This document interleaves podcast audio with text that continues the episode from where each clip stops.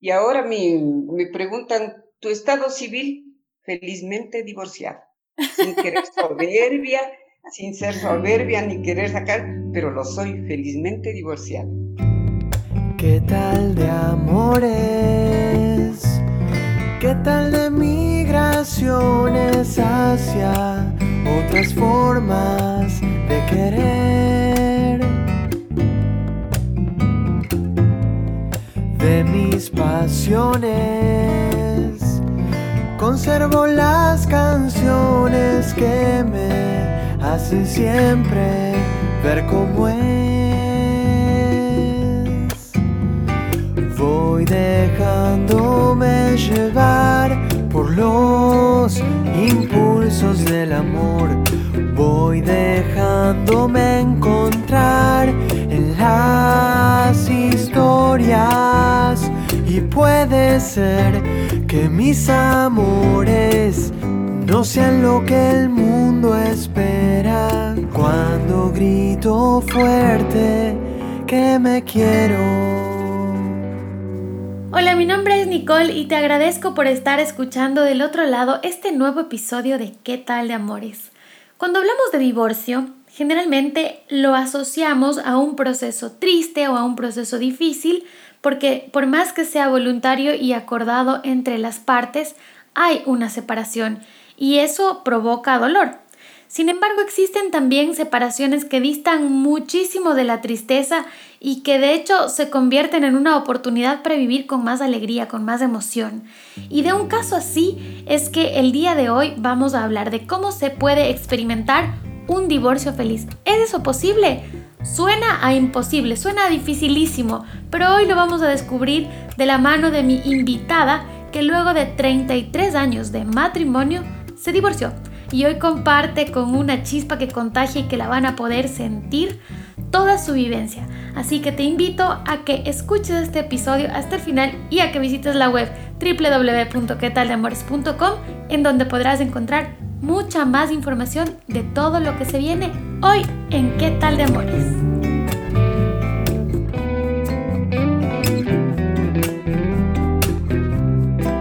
Nadie se casa para divorciarse, dicen por ahí. Y yo personalmente quiero creer y quiero confiar que eso es así, pero me parece que esa frase está incompleta porque a eso yo le agregaría, nadie deja de divorciarse a cambio de no ser feliz, de no estar contenta o de ya simplemente no sentirse bien dentro de la vida de pareja. Y para hablar del divorcio, un tema que todavía es controversial, esto es increíble pero cierto, aún genera un montón de controversia, Está hoy conmigo, conectada desde Quito, Ecuador, Renata Iturralde. Re, gracias por estar aquí. Qué especial compartir este episodio con usted. Para mí también es un gusto, Nicole. Re, cuando yo le planteé la invitación para hablar de esto, usted aceptó encantada y de hecho tuvimos una conversación previa que tranquilamente podía haber sido este episodio. Yo eh, tenía que haber puesto grabar y ya estaba este, este episodio listo porque ya hablábamos mucho de, de su proceso de divorcio y de un montón de cosas que ocurren alrededor de este tema, pero que dependiendo de cada momento o de cada etapa eh, se viven de una manera distinta. Es decir, me imagino que un divorcio a los 25 años, con un hijo chiquito o chiquita, no es lo mismo que uno a los 33, ni el de los 33 es igual al de los 40. O sea, cada momento marca algo distinto. Pero hoy vamos a hablar de, de, su caso, de su experiencia y su vivencia y cómo usted lo enfrentó y lo vivió en una sociedad que todavía es machista, aunque eso nos pese reconocer o nos cueste reconocer en momentos, y cómo usted enfrentó esto, porque luego de 33 años de matrimonio y con tres hijos, dos hijos y una hija ya adultos al momento de concretar esta separación, yo le pregunto, ¿por qué divorciarse después de tantos años en pareja? Bueno, mm, después de tantos años, como tú dices, simplemente me pidió el cuerpo. No en la parte física, me pidió mi interior.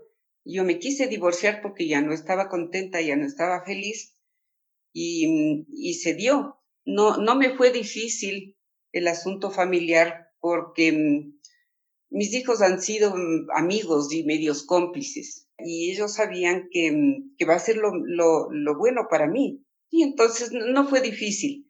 Más difícil fue enfrentar el tema con mis papás y, muy duro, y muy duro porque yo viví un, un, hogar absolutamente feliz, una, una cosa tan, tan brutal de los, de los dos que no quería dañar la felicidad de ellos.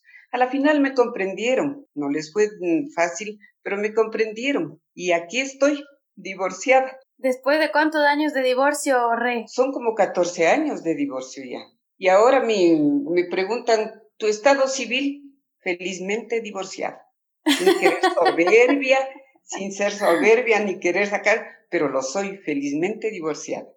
Pero escuchar eso es súper bueno también porque hay mucho, mucho tabú alrededor del divorcio y por ahí se puede asociar a que el divorcio es un estado de constante tristeza o de un fracaso o de cosas más bien negativas, pero en realidad llegan momentos en los que las parejas ya no funcionan juntas. Porque uno también hay que pensar algo, ¿no? Eh, en ciertas situaciones, no en todas, usted mismo dice, sus papás estuvieron casados muchísimos años, un hogar súper feliz, súper unido, pero también hay otras parejas en las que la situación cambia. Las personas crecen, las personas maduran, son distintas, por ahí tienen diferentes intereses en el, en el camino y está bien si se toma la decisión de seguir la vida por otro lugar. Ahora, antes de usted realmente decidir divorciarse, ¿qué otra cosa le detenía? ¿Qué es lo que usted pensaba? ¿Cuánto tiempo pasó entre que se le cruzó por la cabeza plantear una separación hasta que efectivamente lo hizo? Porque no es fácil, porque hay muchos de estos factores externos también. Es difícil, claro que es difícil porque es toda una vida y yo,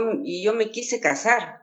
Yo me casé a muy temprana edad, tenía 19 años y me casé enamorada, quería una familia, quería tener hijos, quería vivir en pareja porque estaba, estaba enamorada. Simplemente pasaron los años y, ya no era bueno para mí.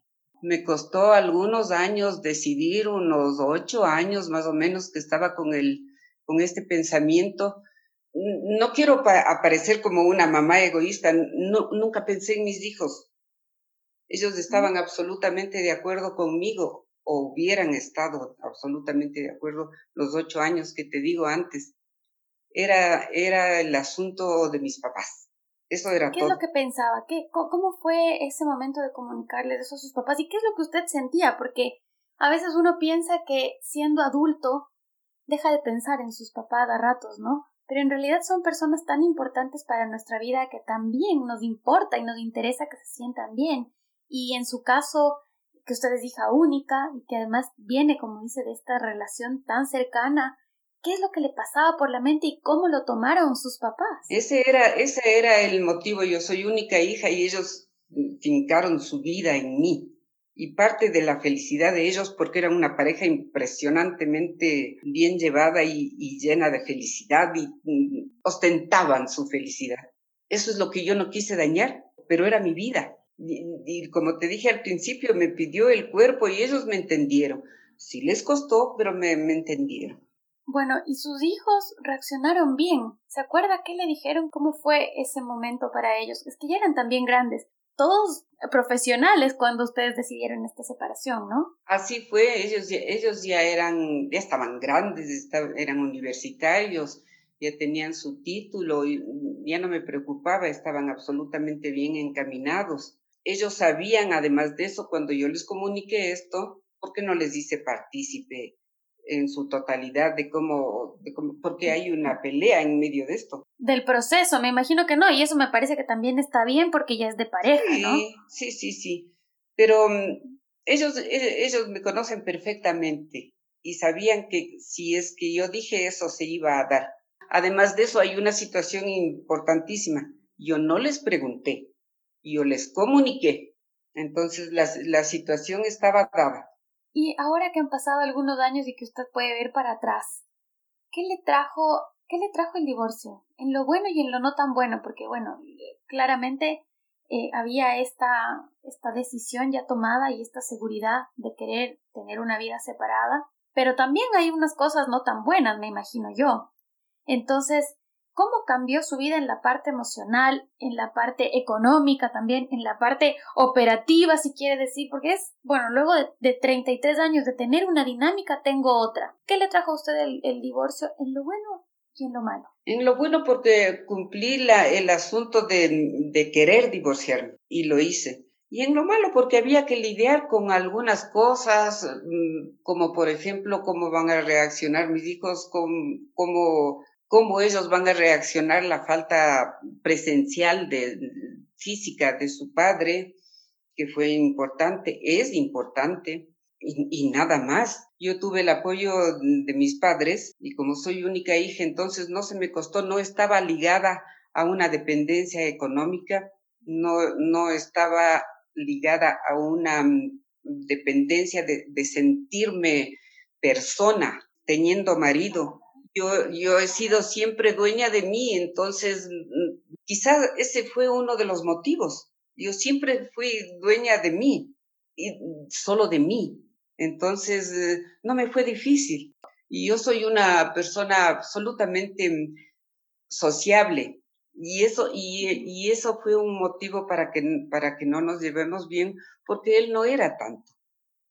Sin criticarle, una, una persona absolutamente calificada, un padre de primera, pero no era tan sociable como yo, entonces me faltaba esa parte. Personalidades distintas, ¿no? Absolutamente, y, el, y el, el, hecho de ser única hija, como fui tan consentida, digamos, mi casa siempre estaba llena. Primero porque mis papás y mis abuelos, que era la casa donde vivía, eran sociables y era, era, era, la, era la casa acogedora de la familia. Siempre tuve una casa llena. Cuando me casé no tenía esa casa llena. Y al principio no me hizo falta porque tenía la crianza de mis hijos, los primeros momentos, las emociones, las pasiones, los romanticismos y todo. Al principio no, porque había responsabilidades como la educación de los hijos, pero luego, luego, luego fue haciendo falta y me faltó una cantidad de cosas que, que no tuve después del matrimonio mm, tan temprano. Me hizo falta estudiar, me hizo falta irme a la universidad, me hizo falta desarrollarme en el trabajo y eso no tuve. Cuando mis hijos estaban grandes y yo ya tenía más independencia, ya no era solo la mamá, era una mujer. Entonces me hizo, me hizo falta ese espacio para mí. Y eso no era culpa de él, eso no era culpa de él, era, era mi falta, simplemente mi falta. Era lo que usted sentía y era una necesidad, parte de su personalidad, de sus deseos, de lo que usted quería ser.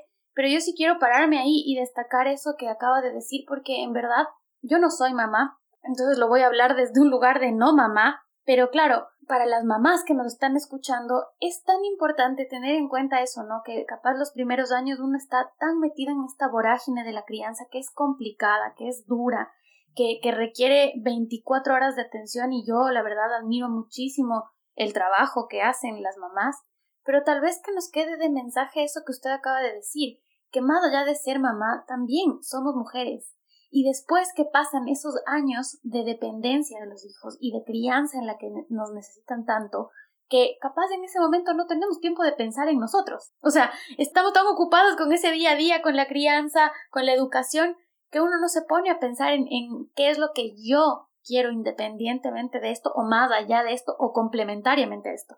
Y es importante que lo, que lo tengamos en mente para no olvidarnos de quiénes somos más allá de ser la madre de o la esposa de. Exactamente así es. Y lo hice bien, lo hicimos bien. Hicimos un equipo muy bueno y tenemos unos hijos espectaculares. Ahora vino la parte mía, me, era como estar en una buena clase y poner atención y cumplir con los deberes.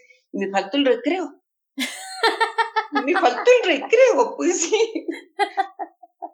Ay, no lo pudo decir mejor, sí. Bueno, sí. Sabe, es que a veces no, no hay culpables. Hay divorcios, yo creo que mm, obviamente mucho más complejos que, que otros, ¿no? Hay algunos que tienen situaciones de violencia, algunos que tienen situaciones de maltrato, algunos que tienen situaciones de adulterio, que son muy, o sea, muy complicados de llevar, pero hay otros en los que simplemente decimos, bueno, a pesar de que es difícil dar el paso, siempre yo creo que cuesta, se puede hacer en términos relativamente amigables. O sea, no necesariamente uno tiene que lanzarse los huevos para divorciarse, sino que es porque además ya esto que hacíamos juntos, este equipo que hacíamos juntos, ya no está funcionando igual. Y es mejor que en lugar de que el equipo se termine de dañar, cada uno vaya por su lado y cree su nuevo ambiente, su nuevo equipo y su nuevo espacio, que está bien y es legítimo totalmente. Entonces, lejos de promover el divorcio, que no lo estamos haciendo aquí, sí estamos diciendo hay que percatarse de qué es lo que sentimos, de cómo nos sentimos, de cómo estamos viviendo nuestras relaciones de pareja, porque además eso afecta a muchísimos espacios, afecta a nuestras relaciones de familia, afecta a nuestra vida social, afecta a las cosas que queremos hacer. Entonces sí es bien importante como lograr ese, ese equilibrio. Ahora, Re, Ecuador es un país todavía conservador en muchos aspectos. Yo creo que Ecuador y varios países de Latinoamérica todavía tenemos una población muy, muy conservadora en ciertos aspectos, muy conservadora en ciertos sectores y con las mujeres ni se diga. Eh, aunque las, el trabajo y las luchas están en, en, pie, todavía tenemos un largo, largo trayecto por, por recorrer. Y ahí le pregunto a usted, ¿hubo una diferencia entre la Renata casada y la Renata divorciada? ¿Cómo ha sido esto socialmente? ¿Cómo ha sido insertarse? Usted que es tan sociable, tan activa, llena de tantos amigos y tantas ganas de hacer un montón de cosas que no hizo durante años, ¿cómo ha sido la vida social después del divorcio? No ha sido mala. Yo soy, yo fui la Renata de siempre. Casada o divorciada, fui la Renata y soy la Renata de siempre. Pero sí he tenido también que, mm, que pasar algunos momentos difíciles porque la gente no acepta con facilidad esta situación de, las mujeres divorciadas y más aún de las mismas mujeres. Yo siento a veces que mm, mis amigas me apoyaron, pero los maridos me tienen miedo. Cosa que no me importa mucho porque no, no, no, y no, y no es porque, no es porque sea una, una rival de ellos ni, ni en ese sentido de coqueteo, no, no, no, no, de ninguna manera. Es el asunto de que quizás la Renata pueda influenciar en mi mujer y también se va a divorciar. La Renata es una mala influencia porque tomó las riendas de lo que quería hacer. exactamente. Así, exactamente eso. Entonces, siento que me tienen miedo. Y bueno, está bien, están en su absoluto derecho y hasta me gusta. hasta me gusta, porque no, así no paso de intrascendente. Pero mm, sí, eso, eso ha sido la más complicado, pero mm, las mujeres mismo ponen reparos en esto. Nos queda un camino todavía que trabajar, ¿no? Mucho en la, en la sororidad. Hasta cierto punto es comprensible porque así hemos sido criadas, ¿no? Todavía. Estamos, estamos hablando de generaciones muy tradicionales, muy conservadoras, de sociedades muy conservadoras en las que todavía, al menos me imagino que cuando usted se casó era, como yo lo voy a decir, el matrimonio era un objetivo y era una señal de triunfo y de éxito y de pronto no estar casada era una señal de fracaso. Le cuento rapidito en el intermedio, este podcast se llama ¿Qué tal de amores? justo por esa pregunta, porque esa pregunta es ¿qué tal de amores? Uno contesta feliz, bien, si es que tiene novio o marido. ¿Y qué tal de amores? Nada menos si es que estoy peleada. Y en realidad no va por ahí, porque el amor va mucho más allá de una pareja.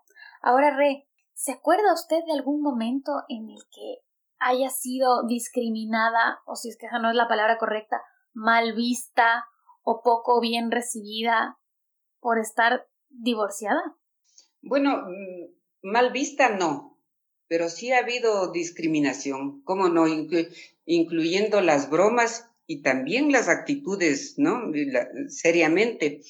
Yo tengo un evento muy, una situación muy fea, que luego de divorciada participé en una reunión de los de la Asociación de Cotopaxenses Residentes en Quito, porque eso no dijiste, yo soy de la Tacunga.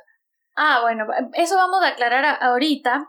Re está conectada desde Quito, pero es de La Tacunga, que es una ciudad que queda a una hora de Quito, y ella se está refiriendo a un club de ayuda social que reúne a las personas que son de esta ciudad, porque la gente ahorita nos está oyendo en todo el mundo, entonces vamos a explicar un poco eso. Eh, de, la gente de La Tacunga, que, que es esta ciudad que queda a una hora y media de distancia de Quito, que es la capital de Ecuador, se reúne en Quito para generar como un grupo entre, la, entre los las personas de la Tacunga y generar este club de ayuda social. Entonces a eso es a lo que usted se está refiriendo. Es, un compartir de temas, es, una vida social de los latacungueños que vivimos acá en Quito, en la capital, y al mismo tiempo hacemos una obra social para la gente de la Tacunga. Pertenezco al club los 33 años del, si no es los 30, pertenecía, perdón, los 30 años, porque al principio cuando los chicos estaban pequeñitos todavía no podía participar en eso.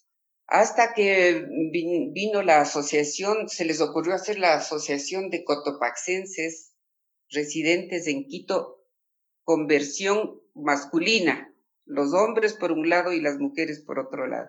Cosa que no me pareció porque cotopaxenses somos todos. Entonces, Cotopaxi es la provincia donde está la Tacunga, para que. Ah, claro, entonces estuvimos en una sesión y yo alcé la mano para pedir el cambio de los eh, estatutos donde nos incluyan a las mujeres, porque nosotros fuimos, las mujeres fuimos las fundadoras de este, de este club. Después se adhirieron ellos, se adhirieron los maridos. En ese momento que yo participé, yo ya estaba divorciada, ya no tenía marido. Entonces, alcé la mano, como te digo, para pedir el cambio de, de estatutos y nos incluyan a todos, a todas, y no me dejaron. Me quedé con la mano alzada. No dejaron hablar.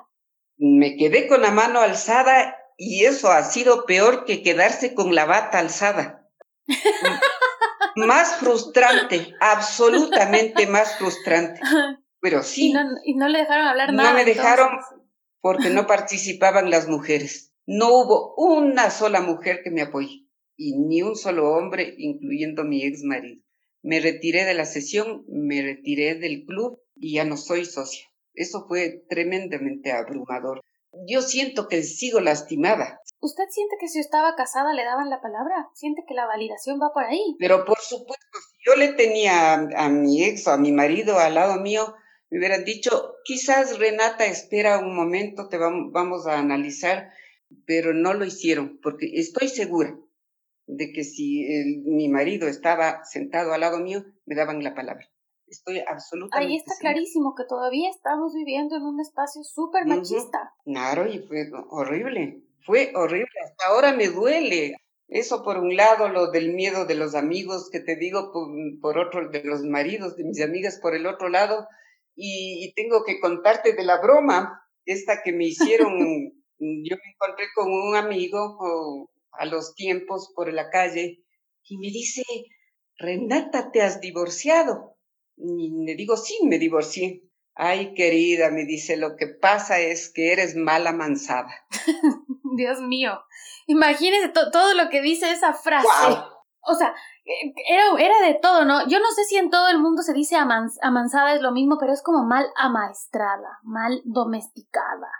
Eso es lo que quiere decir claro. esa frase. Es, es, muy fuerte. Eso me, eso me, eso, eso me halagaba en una parte, me sonreí. Porque, porque no se dejó, porque lo que quería decir es que usted no se dejó. No, lo que no me dejé, entonces realzaba mi carácter, ¿no? Ahí, no, mi fortaleza, mi fuerza, qué sé yo. Pero era una grosería. Era una grosería porque además a las mujeres no nos tiene que amaestrar ni domesticar ni amansar nadie, pero esa es la mentalidad que hay. Entonces, como usted no se dejó, no sigue en un matrimonio como debe ser para toda la vida, más o menos. Se reveló. Así, así resultó. Entonces, mm, no me parece difícil afrontar estas cosas. Yo tengo buen humor, tengo genio. Le pasé, le pasé por alto, pero fue bastante. Son cosas que pasan y que, y que hay que decirlas. Y que hay que. O sea, imagínense lo, todo, toda la violencia que está normalizada en esa frase. Y estoy segura que la persona que le dijo no le dijo con mala intención, no le dijo ni siquiera entendiendo lo que le estaba diciendo, pero son cosas fuertes y creo que las bromas. Pero me dijo convencido, estaba absolutamente convencido y estoy seguro que está hasta ahora. Claro, claro, porque se ha normalizado. Entonces sí, es momento de empezar a romper. Puede que haya gente que no está feliz en el matrimonio y que incluso puede pensar en divorciarse, puede tener ganas de divorciarse, pero empiezan a, a aparecer estos miedos y uno de esos grandes es, primero, el, el miedo al fracaso, el sentir que un divorcio es un fracaso, y el otro es el qué dirán, que son dos cosas que nos pesan, aunque digamos, A veces te importa porque amas a esas personas, porque es tu familia, a veces no, te, no le amas, pero también te importa porque te afecta lo que te digan. ¿Cómo manejó usted el qué dirán en medio de todo este proceso? Nicole, no lo manejé porque no me ha importado nunca, absolutamente nunca, no me ha importado, entonces no lo manejé, no, no te puedo contestar eso, no me importa. ¿Por qué? E, es, es, mi vida, es, es mi familia, es mi decisión y, la, y fue la de mi ex marido también, no, no hay problema, yo creo que ni siquiera a él tampoco le importó. Claro, claro, claro. Ya se ha soltado un poco ese tema. Si hay discriminación, si hay ese tabú, como vos dices, pero ya depende de quién. Te divorciaste, Renata, sí, como que, como que te venía bien, ¿no? como que te venía bien, no sé, porque me conocen, porque mm, soy más suelta. Sí, sí, definitivamente lo es. Mm, entonces no, no, no lo manejé ese tema, no me importa el que dirán. No hubo problemas de religión porque tampoco me ha afectado ni a mi familia ni a mí, tampoco. El asunto familiar, eso sí. Ahora fracaso. A ver, vamos a ver, el matrimonio fracasa, el matrimonio, pero tu vida no. A mí no me parece que es un fracaso para mi vida. Yo hice porque quise y estoy absolutamente feliz. No le voy a, no, no, no hay culpa de mm, exclusiva de un tema específico. No, simplemente lo quisimos hacer. Es más, el, el, papá de mis hijos también está feliz. Claro. También está feliz. Entonces no, no, no hubo drama, no hubo asunto así de avergonzarse ni un asunto que duela el dolor de la separación, normal, por supuesto, porque después de, 30, de 33 años y todo, mis hijos eh, están contentos, siguen con su inmenso cariño a su padre y respeto igual, y conmigo también. Y somos amigos todos, incluyendo a la ex mujer, que es mi amiga. A la actual mujer. A la actual mujer, perdón, a la actual mujer, pero sí, fracaso no le veo. Si le quieres calificar y le quieres poner, sí, el, el, matrimonio, no la vida. Fracasó, pero mi vida no. Mi vida no, este es mi tiempo, yo estoy contenta. Tengo ratos buenos, tengo ratos malos, pero yo estoy feliz con mi decisión. Y era la, y era la, y era la adecuada y precisa, y he podido ser mm, más condescendiente con, con el prójimo o con los próximos, porque estoy feliz. Estoy bien, no tiene que doler que duela en el momento que lastima. Si no lastima, ¿por qué, te por, por, qué, ¿por qué tienes que ser infeliz? No hay que buscar, no hay que... No ir cargando esa mochila todo el tiempo, ¿no? Ya también sufrir el rato que hay que sufrir o, que nos duela y luego también poner la, la energía y la concentración en intentar eh, superar. A algunas personas les costará más, a otras les costará menos, pero la realidad es que a veces el divorcio es una opción para sentirse Tiene que ser. Peor me parece que es estar atrapada en una relación en la que ya uno no se siente bien. Y hay que buscar la felicidad, aunque, aunque no hay una completa felicidad, aunque la de la señora Alice Munro, que es la premio, que es la premio Nobel que escribió su libro Demasiada Felicidad. Es mentira, hasta da pereza. No existe eso así. Y peor si es demasiada. No, la, la vida tiene que ser equilibrada. Y mm, tenemos ratos para resolver, ratos para disfrutar, para ratos para todo hay. Y para todo hay momento. Ratos para llorar también, ¿no? Ratos para sentirnos mal, a veces también puede que pese un poco eh, físicamente la soledad. En su caso, usted tiene sus hijos, dos están fuera del país. También debe haber esa, esa parte de que, de que hacen falta, ¿no? Pero creo que si hay algo que ellos han aprendido y con el ejemplo de, de, del papá y de usted, es a que tienen que hacer su vida y tomar sus decisiones y forjar pues, su pues camino. sí, para eso se les eduqué, para que sean autónomas, para que, para que sean sueltos y para que afronten su vida y lo están haciendo. Y lo decidan, ¿no? No es que, ay, no, mejor no me voy porque mi mamá va a sufrir sin mí cerca. Claro, y está, están listos. De mí solo requieren mi cariño. Que no es menor, no es menor recibir eso. No, es menor, es muy importante. Hemos tenido suerte en eso. Mis papás abrieron el camino y mi abuelo, y, y mi abuelo que también nos abrió el camino en esto y nos dio esa fortaleza y nos enseñó a afrontar la vida, el trabajo. Él, él era inmigrante, él era libanés eh, y él la luchó la vida acá y nos enseñó eso, y nos enseñó eso a luchar por la vida, a querer ser feliz, a abrir las puertas como hacía, a, compartir la vida, porque no lo hizo solo. Él lo hizo abriendo las puertas, eso es lo que te decía al principio de esto. La casa abierta es una cosa, pero de lo más alimentadora del mundo. Y al mismo tiempo, fíjate que eso fue la causa de mi divorcio. ¿Qué te digo? sí. sí. Pero, pero sí.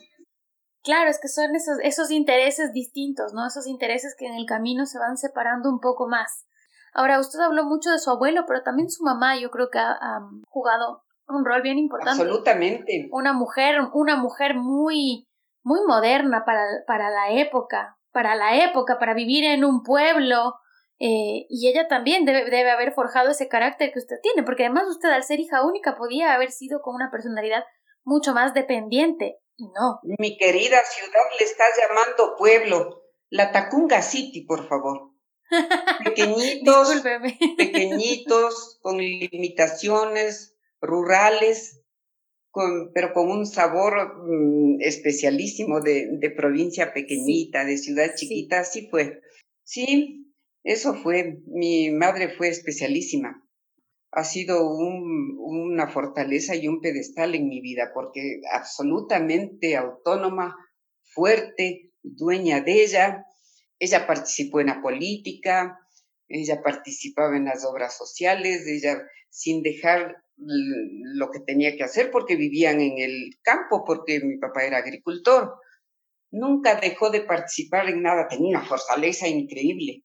Y un ánimo porque yo tuve el gusto, el gusto inmenso de conocerles a los dos. Guardo muchos lindos recuerdos de, de esa pareja y del, del sentido del humor de su mamá, no me olvidaré. Claro, no, sí. Bueno, ya la gente que nos está escuchando tiene que haberse ya dado cuenta, pero Renata y yo nos conocemos hace muchos años y más allá de yo ser muy amiga de su hija, soy amiga suya y hemos compartido cosas las dos. Hemos sido amigas queridísimas y cómplices y, todo, todo, sí. A mí, a mí me resulta fácil. Además, tú eres así abierta y me resulta fácil con los más jóvenes. Creo que volví a, a mi juventud, pasadita la adolescencia, obviamente, pero volví a mi juventud después del divorcio porque he tenido cosas gratas de verdad. y con la gente joven, que me ha abierto las puertas, me ha abierto su corazón, me ha abierto bien, me, me, me, siento como, como que estoy comenzando, me salí del colegio y, estoy comenzando de nuevo. Por eso es que mm, tardíamente fui a la universidad. Esa sí tengo una, una, una frustración y tengo que reconocer. ¿Cuál es? En el, en el primer momento no me cuestioné, porque como te dije, me casé enamorada y quería mi familia y quería está casada con mi ex marido, pero mm, me faltó con los años, eh, me hizo falta tener una profesión y trabajar. Cuando mis hijos eran ya universitarios, yo entré a la universidad a distancia, en la Universidad de Locke, donde saqué mi título. Soy profesora de lengua y literatura. No pude trabajar. Hice una pequeña mm, participación dando clases que fue lo más grato, una experiencia de lo más grata y alimentadora, divina. Pero no pude trabajar porque a esta edad ya no me dan trabajo, pero tengo mi título. Pero ese pendiente que tenía de no haber eh, estudiado lo cumplió. Al final dijo, bueno, aquí voy. Sí, es una realidad que por ahí no existen las suficientes oportunidades para trabajar después de determinada edad y creo que ese tiempo se va acortando cada vez, o sea, cada vez el, el tiempo como de vida laboralmente activa es, es menor. Y fíjate que haciendo una retrospectiva, cuando yo me gradué en el colegio, a los 18 años, yo quise estudiar venir a la Universidad de Quito, porque en La Tacunga no había universidad, a la Facultad de Bellas Artes, porque me crié en casa de artistas, mi papá era artista, era pintor, escultor y escritor, todo eso, ¿no? Entonces em, quise venir, pero mm, ahí hubo una participación familiar, incluyendo a mi abuela, que como así la guagua, como decimos en la Tacunga y aquí en el Ecuador, se va a, mm, a, a un centro de bohemios a estudiar a Quito. Imagínate, era un, era, era, era una revolución que estaba planteando en la casa. Y me dijeron que no. Y ahora tengo es, nunca dije, nunca protesté. Dije, bueno, acepté, acepté. Qué, qué pena me da y, no, no cuestioné, no les cuestioné, no insistí y me casé. Entonces, al mismo tiempo que me casé enamorada, al mismo tiempo me, me casé con pendientes. Eran otros tiempos, ¿no? También eso tenemos que entender. Yo siempre, yo siempre, estén, siempre trato de decir que por suerte ahora está cambiando, nos queda bien largo y el trabajo es bien largo, pero, pero está, están, están cambiando las cosas, re. Ahora, después de todo esto que hemos hablado y después del divorcio y después de acostumbrarse o acoplarse a una vida primero sin pareja y con los hijos en el hogar, luego los hijos se van, se queda usted sola. ¿Cómo se vive el amor de pareja después del divorcio? Divino, pero divino. Es precioso. Quizá es más auténtico, porque, porque vas sola en esto. Ya no tienes que cargar con la responsabilidad de los hijos, de la, de la, de la crianza, del, del, del, deber, del cumplimiento y todo esto, ¿no? Pero es, es, es divino porque, porque te abres completamente y, y, y das lo, lo, lo, que, lo que tienes adentro. Es, es, precioso porque las sensaciones, los sentimientos están a flote, siempre han estado, pero también tienes que estar enamorada de la vida, tienes que estar enamorada de la música, tienes que estar enamorada del tiempo, de las alegrías del día que viene soleado o lluvioso y tienes que estar enamorada. De vivir. De vivir, eso es, así es. ¿Usted ahora y, y, y en estas circunstancias que me cuenta se volvería a casar? No lo volvería a hacer. No lo he hecho porque no quiero. Por, no, porque no he querido, no porque no he tenido con no, no, así es. está sacando, está sacando la soberbia mía aquí, ¿no? no, es que sabe, a mí me encanta, me encanta porque usted es muy auténtica, es así, y nos hemos reído cuántas veces en estas conversaciones, ¿no? Y usted la tiene tan clara que, que me parece lindo poder compartir esa, esa autenticidad. Porque a veces hay el estigma de la mujer divorciada. Hay el estigma de que la mujer divorciada está triste y sola casi que hay el estigma de que hay que tenerle pena ah, porque, porque pobrecita se quedó sin el marido. Y no es así, no es así. No siempre, eh, no, no, se vive desde, otros, de otras formas, más allá de que existan tristezas, que existan frustraciones, que existan penas, una puede ser divorciada y vivir con total alegría y total libertad.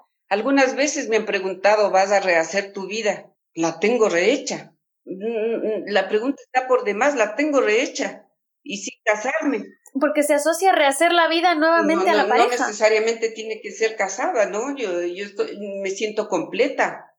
Tengo a flor de piel los sentimientos, tengo a flor de piel las pasiones, tengo a, a, flor de piel la alegría, puedo compartir con la gente, me encanta, me encanta mi estado y no, y no, me, y no me caso porque después del trabajo que me costó 33 años de ser autónoma y libre, por favor, no me pidas ahora. bueno, solo era una pregunta. no, no, eh, no hace falta, no hace falta, se comparten momentos de lo más agradables. Ah, hay que abrirse a la vida, a las circunstancias, a los momentos. Nunca hay que rechazar un mal momento, un, un buen momento y un mal momento tampoco, la verdad, porque son parte de la vida. No, no, no. ¿Qué vamos a hacer? Ahora, ¿le puedo, ¿le puedo hacer una pregunta colorada o no estamos preparados para la pregunta? Estoy preparada. Colorada en mi vida. Ya, ya le pregunté cómo se vive el amor de pareja después del divorcio. Ahora le quiero preguntar cómo se vive la sexualidad después del divorcio. con, con, con la misma eh, euforia que, que, tienes de joven. Mm, yo te dije que, que he vuelto a ser joven y con esa misma euforia se vive, porque tienes que poner de adentro, no, no, no tiene que haber freno de nada. El ser humano se limita por muchas cosas y empresas con, con ese brutal cosa que es el tiempo. No tiene que ser así. Lo sentimos igual. Esa misma efervescencia que te da el, el, corazón y el cuerpo, esa misma tienes, que, tienes que sacar a flote nada más. Si, si, es que, si es que lo sientes, sácalo a flote. ¿Por qué no? Sí. Explorar la sexualidad desde otro lado, desde otro momento también, con más libertades, más tranquilidad, o sea, sin el, no sé, el temor de me voy a quedar embarazada, sin el temor de tengo que llegar virgen al matrimonio, que también debe haber habido en algún momento. Ahora ya no tanto, pero es que sí, ha sido así, ¿no? Entonces, claro, uno después ya vive la sexualidad con total libertad. Absoluta, absoluta libertad, sin, sin presiones de, de cumplir, es simplemente las ganas tengo que, que acordarme de un, mi amigo torero, un amigo que, que habla como español, aunque es ecuatoriano, y, y voy a tomar las palabras de él, cuando te apetece. Simplemente, es, es, esa es la maravilla de, de esto, sin llegar a la, pro, a la promiscuidad, porque, no, porque ni la acepto, ni, ni la manejo, pero cuando me apetece, cuando me apetece. Cuando le apetezca. cuando me apetece, amo, cuando me apetece, como, cuando me apetece, bebo, cuando me apetece. Así, cuando te pide el cuerpo, simplemente, con, con total apertura. Me voy a quedar con eso en la cabeza todo el tiempo de ahora en adelante, voy a decir cuando me apetezca. cuando me apetezca, sí, es bastante bueno y, y, y, dice, y dice bastante. Y es, y es absolutamente verdadero, ¿no?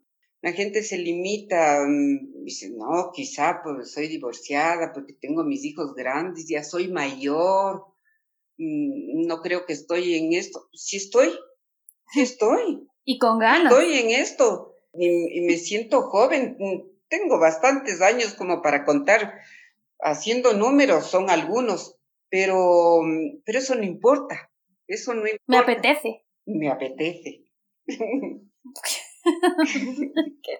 ¿Cuánto, ¿Cómo me gustaría que esta entrevista sea cara a cara? ¿Cómo lo hubiéramos disfrutado de grabar mirándonos directamente, compartiendo seguramente usted un vino, seguramente yo una, una, una copa de agua, ya sabe, o un vaso de Coca-Cola, todavía no, no lo logro con el vino, pero igual he disfrutado muchísimo este espacio con usted, Re. Y no me quiero ir, no quiero cerrar el espacio sin preguntarle cuáles son los amores de su vida, cuáles han sido esos amores que han marcado esta personalidad tan arrasadora que usted tiene.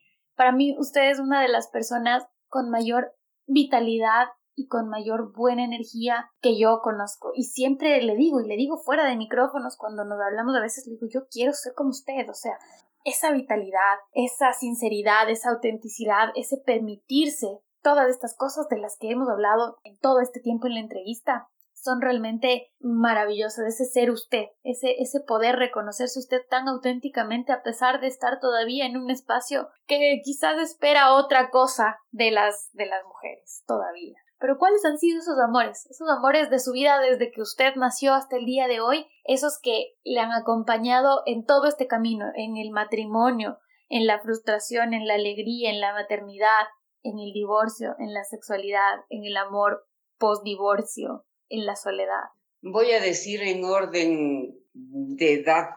De mis amores, mi abuelo, mi abuelo el inmigrante, de un, de un corazón impresionantemente enorme, grande, mi mamá y mi papá, que fueron especialísimos porque manejaban ese verbo, esa, esa palabra liberadora que tenían ellos sin callarse nada esa fortaleza, esa fuerza matizada con ese amor que se tenían. Y, mis hijos, por supuesto, mis hijos, lo más grande que, que tengo y ahora tengo la familia más grande con mis nietos, mis nietos, mis nietas, que son preciosas, la música, el Marco Antonio Solís. Esta canción se llama Mi eterno amor secreto.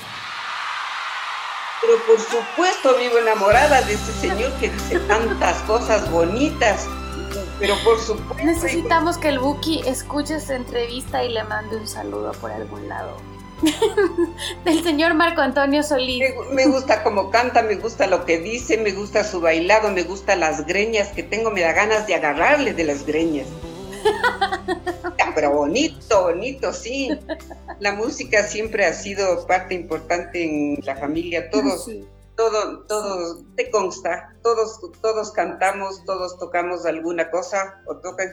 Yo soy la más destemplada porque como me habrán oído con esta voz ronca y aguardientosa, así no, no soy la mejor representante de la música en mi familia.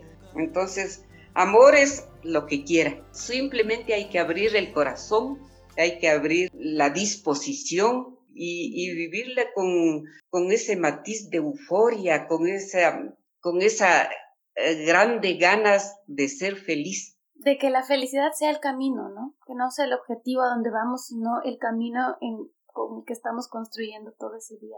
Claro, y hay malos ratos y yo te he dicho, mm, mi fortaleza es ser autónoma, pero mm, ahora que vivimos esta pandemia me he vuelto frágil, porque yo le digo a mi hijo, el que vive aquí, llámame todas las mañanas porque de pronto me da el, el, virus este y amanezco muerta y no hay quien me, no hay quien me vea, porque sola no estoy de corazón, pero presencial estoy sola. Entonces físicamente no está nadie aquí a que me vea si amanezco o que no amanezco, entonces me ha hecho frágil. Esta, este momento que vivimos me ha hecho frágil. Me siento mm, que ya no soy la mujer maravilla.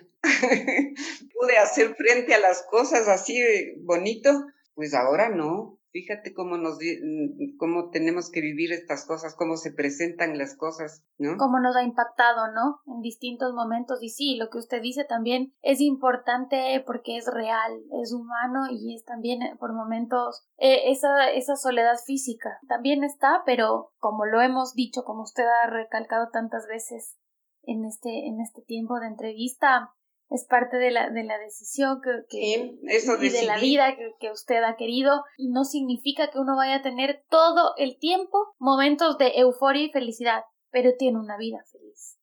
Entonces, claro, creo que a nivel mundial esta pandemia particularmente nos ha enfrentado tanto a, a, muchas soledades y también nos ha permitido valorar esa cercanía física que la dábamos tan por hecho, tan por sentado y que ahora no podemos darnos. Así es. ¿no?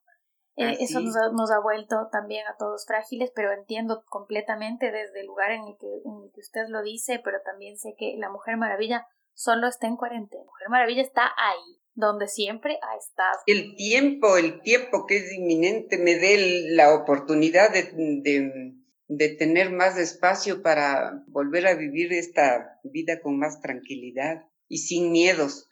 Los miedos hay siempre, miedos siempre hay no solamente de esto que vivimos. Miedos hay siempre, pero hay que saber agarrarles y mucha gente dice que hay que desenredar el nudo. Yo creo que hay que ajustarle el nudo porque el nudo siempre está ahí. Le ajustas para que no moleste y se haga más chiquito nada más. Sí, porque no es cuestión de decir que las cosas que nos duelen o que nos molestan no existen pero es aprender a manejarlas, aprender a, vivir con eso como parte de nuestra, de nuestra existencia, de, de, de, lo que nos tocó vivir, ajustar el nudo y seguir, y seguir, Re, y yo quiero agradecerle mucho por este tiempo. Gracias, Re, por compartir conmigo este espacio, por abrirse tanto, por ser tan auténtica, tan usted, tan única, tan única. Gracias por abrirme las puertas de su casa y ahora también de su vida para este episodio de ¿Qué tal de amores? Gracias, Re. Le mando un abrazo hasta Quito. Gracias a la gente que se quedó escuchando en redes sociales. Esperamos sus comentarios. Em, ha sido un episodio muy, muy especial. Espero que haya sido así. Muy, muy. un beso me encanta que me hayan incluido y ya mayor y divorciada y sin marido y solita y discriminada y imagínate, me encanta que vean. Esto yo voy a poner al final, esto no se puede quedar sin escuchar, por favor.